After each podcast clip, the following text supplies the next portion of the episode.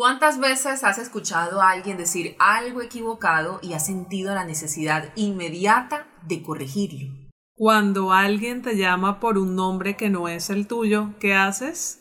Pues cómo decirle a alguien que está equivocado es una duda que nos pone a pensar si corregir podría convertirse en un error peor que el que estamos escuchando.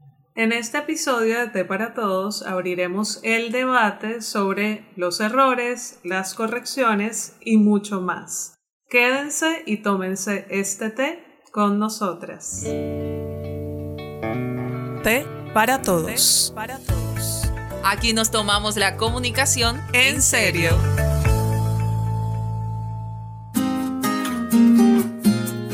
Se dice con mucha frecuencia que errar es de humanos. Y en efecto, los seres humanos vivimos para cometer errores. Esa es la vida, es lo cotidiano, es lo normal.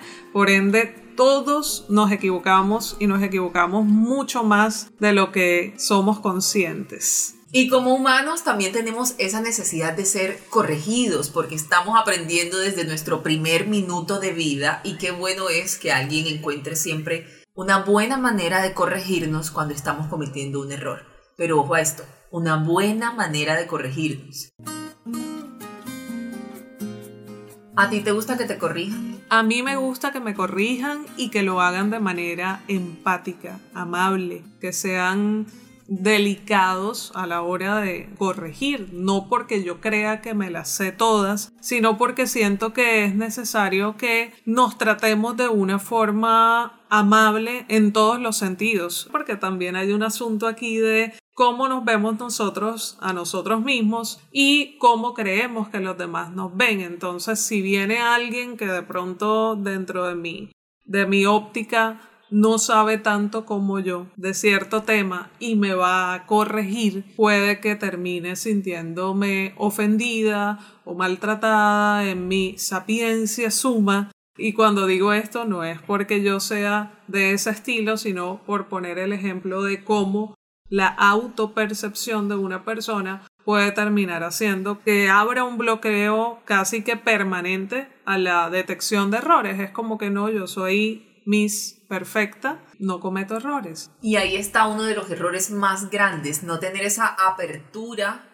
a aprender cada día y entender que esa corrección puede hacernos crecer no solo a nosotros, sino a las personas que nos rodean. Yo tengo que confesar que me he quedado un montón de veces con esas correcciones en la boca, si el término me lo permite, porque no puedo determinar realmente si la persona a la que estoy a punto de corregir porque he detectado un error, que es claramente un error, que ahí hay otro punto importante, saber si de verdad la otra persona está equivocada. Y no se trata solamente de que ella está hablando, escribiendo o expresándose de una forma distinta a como a mí me gusta o a como yo lo haría. Eso es clave para saber que sí existe un error. Y entonces a partir de ahí valorar si la otra persona va a tener ese, a esa corrección en cuenta más bien. Si la otra persona tiene esa corrección en cuenta, créanme que siempre la respuesta ante la duda de corregir o no va a ser siempre sí, un sí rotundo. Uno tiene que ser muy realista y tiene que ser muy aterrizado en cuál es su papel en el mundo. No necesariamente uno tiene o, debe estar como en, la, en el plan todo el tiempo de estar diciendo error, error, te equivocaste y lo peor, que no miremos nuestros propios errores, sino que terminemos señalando los de Raimundo y todo el mundo y cuando alguien nos señala alguna equivocación, que puede que no sea una cuestión menor, sino una equivocación en el actuar, algo, una manera como reaccionamos, quizá de forma impulsiva o de pronto dijimos algo de una forma muy ligera y terminamos ofendiendo o lastimando a alguien, ahí estamos cometiendo un error. Y ya en relaciones interpersonales y relaciones de amistad, de pareja, pueden ser muchos los errores en términos de qué tanta confianza o qué tanta conexión tiene uno con alguien, cuántas veces al día hablas con esa persona y cómo esa relación puede estarse incluso desgastando porque en la comunicación y la manera como nos dirigimos al otro erramos a diario cuando ese otro nos quiere corregir, nosotros ponemos esa barrera o la reforzamos, alzamos más el muro y decimos, qué pena, yo no me equivoco. Hay que identificar también si es el momento perfecto para corregir, porque muchas veces podríamos estar interrumpiendo el discurso de una persona que lleva días, semanas o meses preparándose para dar un discurso y ha cometido un error pequeñito e interrumpimos ese discurso, es probable que se caiga la confianza, la seguridad de esa persona que empezó a dirigirse a un público, a lo mejor en un auditorio, en un salón de clases, y a partir de esa corrección innecesaria, pues creamos todo un caos y un panorama de inseguridad para una persona o para un grupo de personas que están tratando de compartir conocimiento con nosotros. Si bien corregir un dato equivocado es una forma de compartir conocimiento, hay que valorar no solo a quién corregimos y cómo lo corregimos, sino si es el momento para hacerlo. Como dice el dicho, corregimos en privado y en público felicitamos, aplaudimos.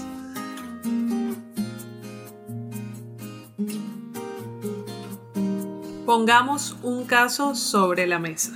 Este año en el concurso de belleza Miss Perú sucedió algo que evidenció el error de una persona. Cuando el presentador del concurso, al sacar una tarjeta al azar para hacerle la pregunta a una de las participantes, terminó dándose cuenta de que en la pregunta había un error. Una palabra estaba puesta donde debía ir otra. ¿Cuál consideras tú que es tu mayor medio? ¿O la pregunta está mal está mal hecho. A ver, producción. Puede ser miedo, señor director. Es que yo frente al país, yo no voy a quedar mal como conductor. El mundo debe estar presenciando, dice el conductor, ¿sí? Medio. Y es miedo. Yo como productor me gustaría que te cerciores antes de pasarme la pauta. Me gustaría que des un paso al costado como productor del programa de sábado con Andrés. Deja deja tu puesto a a uno de los chicos, ¿sí?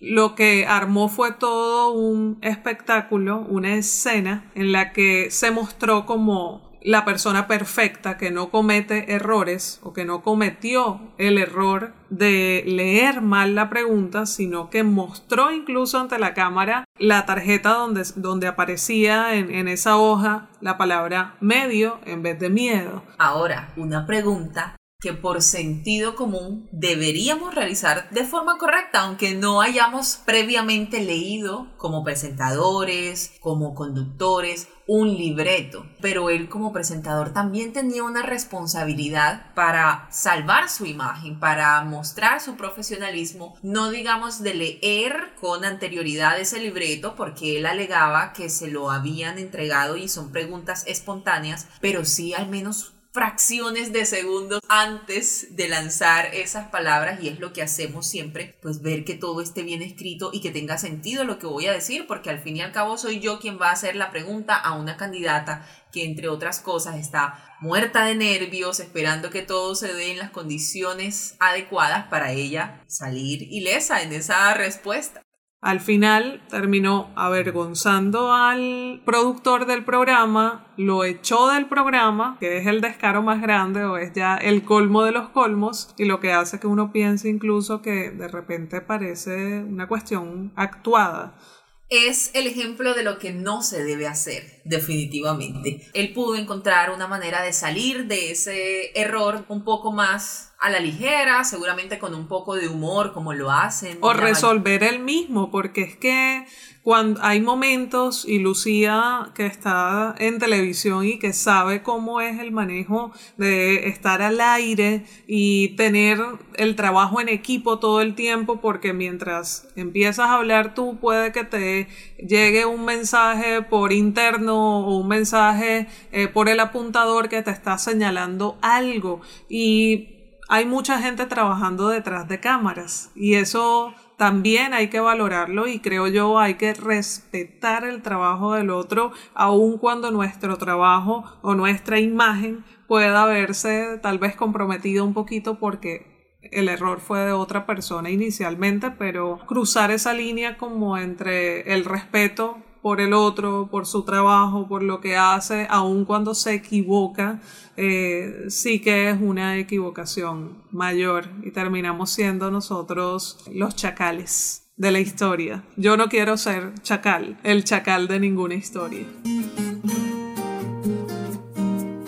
Entonces, en ese caso aparece una figura que es la del Narciso. Pasamos entonces de Don Perfecto y Doña Perfecta a Don Narciso y Doña Narcisa, que suelen ser personas a las que les cuesta mucho reconocer sus errores o ni siquiera los reconocen. Y qué importante es que en este momento valoremos si no tenemos algo de ese tipo de persona, porque reconocer que nos hemos equivocado es un paso que nos acerca al conocimiento. Y sobre todo cuando se nos meten al rancho, porque si nosotros nos creemos o nos sabemos expertos en algo y viene alguien a decirnos cómo hacerlo o cómo no, hacerlo. Puede que eso lastime un poco la susceptibilidad o que termine golpeando un poco el ego de la persona que es corregida y que le cuesta trabajo aceptar que aun cuando sabe mucho del tema, tal vez se equivocó. A mí que me encanta escribir y que tengo experticia en el tema de la redacción, se me puede ir algún error alguna vez o más de un error y eso está bien. Eso está bien también. Jugar a ser perfectos yo siento que no es sano. El ser perfeccionista más bien debe servir para apuntarle a la mejor manera de hacer las cosas, para servir de la mejor manera al mundo, a la gente, pero que ello no implique esa sensación y ese peso tan fuerte que debe ser el cargar la idea errada de que no erramos.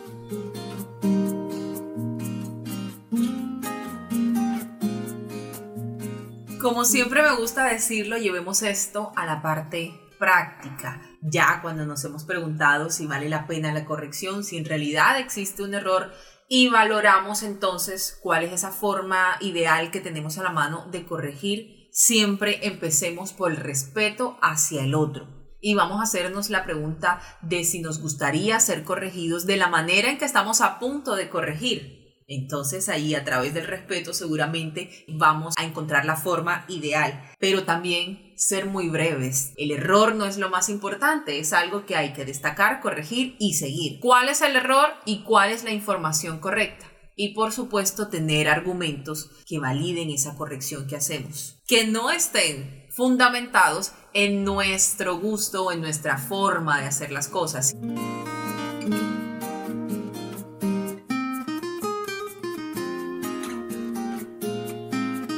Una de las situaciones en las que quizás más se comete un error es cuando nos llaman por un nombre que no es el nuestro. A mí me dicen Caro, me dicen Carolina, me dicen Natalia, me dicen Nata, de cariño, pero yo me llamo Catalina y me pueden decir Cata de cariño, pero no Caro. Resulta que hay un enredo ahí que es comprensible entre Carolina, Catalina. Sin embargo, ya cuando uno ha hablado con una persona en repetidas ocasiones y vuelve y te dice el nombre como no es, puede que eso genere cierta incomodidad cómo se maneja eso. Ahí es cuando yo simplemente de una forma sencilla digo Catalina y sonrío. Pues sí, es como la forma más rápida de hacerlo y que sea inmediato para que entonces deje de cometerse ese error. Porque a mí casi a diario alguien en vez de decirme Lucía me dice Luisa y en vez de llamarme por mi apellido Janes me dice Yáñez y sobre todo con esto del apellido es que no que me dé rabia ni mucho menos, sino que pues, suena tan extraño el Yañez para mí que digo, bueno, ¿sabes qué? Se dice Yanes o se escribe así porque incluso trato de deletrearlo para que haya mayor precisión todavía, pero ese es el momento, enseguida, si te acaban de mencionar tu nombre mal, dilo como se dice bien. Me dijiste Luisa, sabes, mi nombre es Lucía.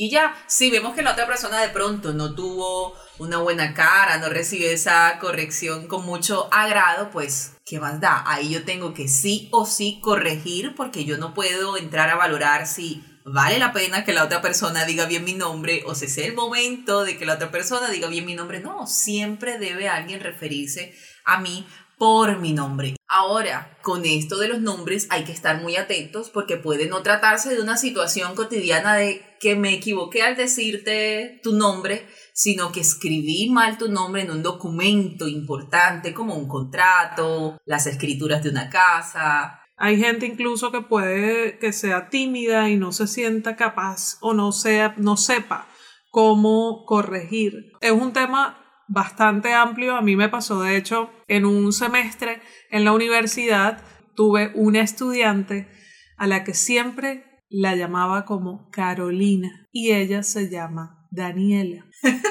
es absurdo.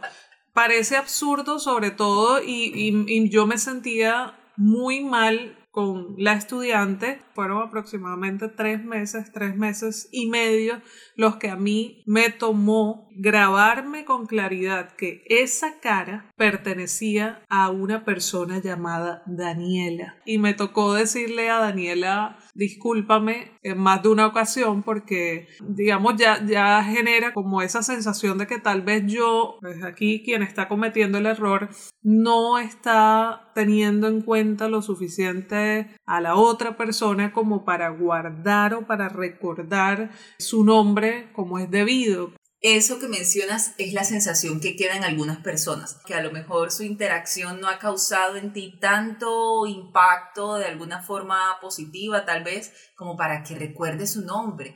Y la otra persona quiere sentirse a gusto que cada vez que alguien que se va a dirigir a ella la llame por su nombre, porque si no empieza desde ese momento a haber como una comunicación un poco débil si yo te digo, oye, Caro, y sigo con mi discurso y con lo que te voy a decir y en ningún momento caigo en cuenta de que te estoy llamando por un nombre equivocado. Cierto que te quedas como con, no estás escuchando muy bien lo que te estoy diciendo, sino con, yo no me llamo Caro, yo no me llamo Caro, yo no me llamo ¿En Caro. ¿En qué momento le voy a decir que no me llamo Caro ni Carolina, que mi nombre es Daniela?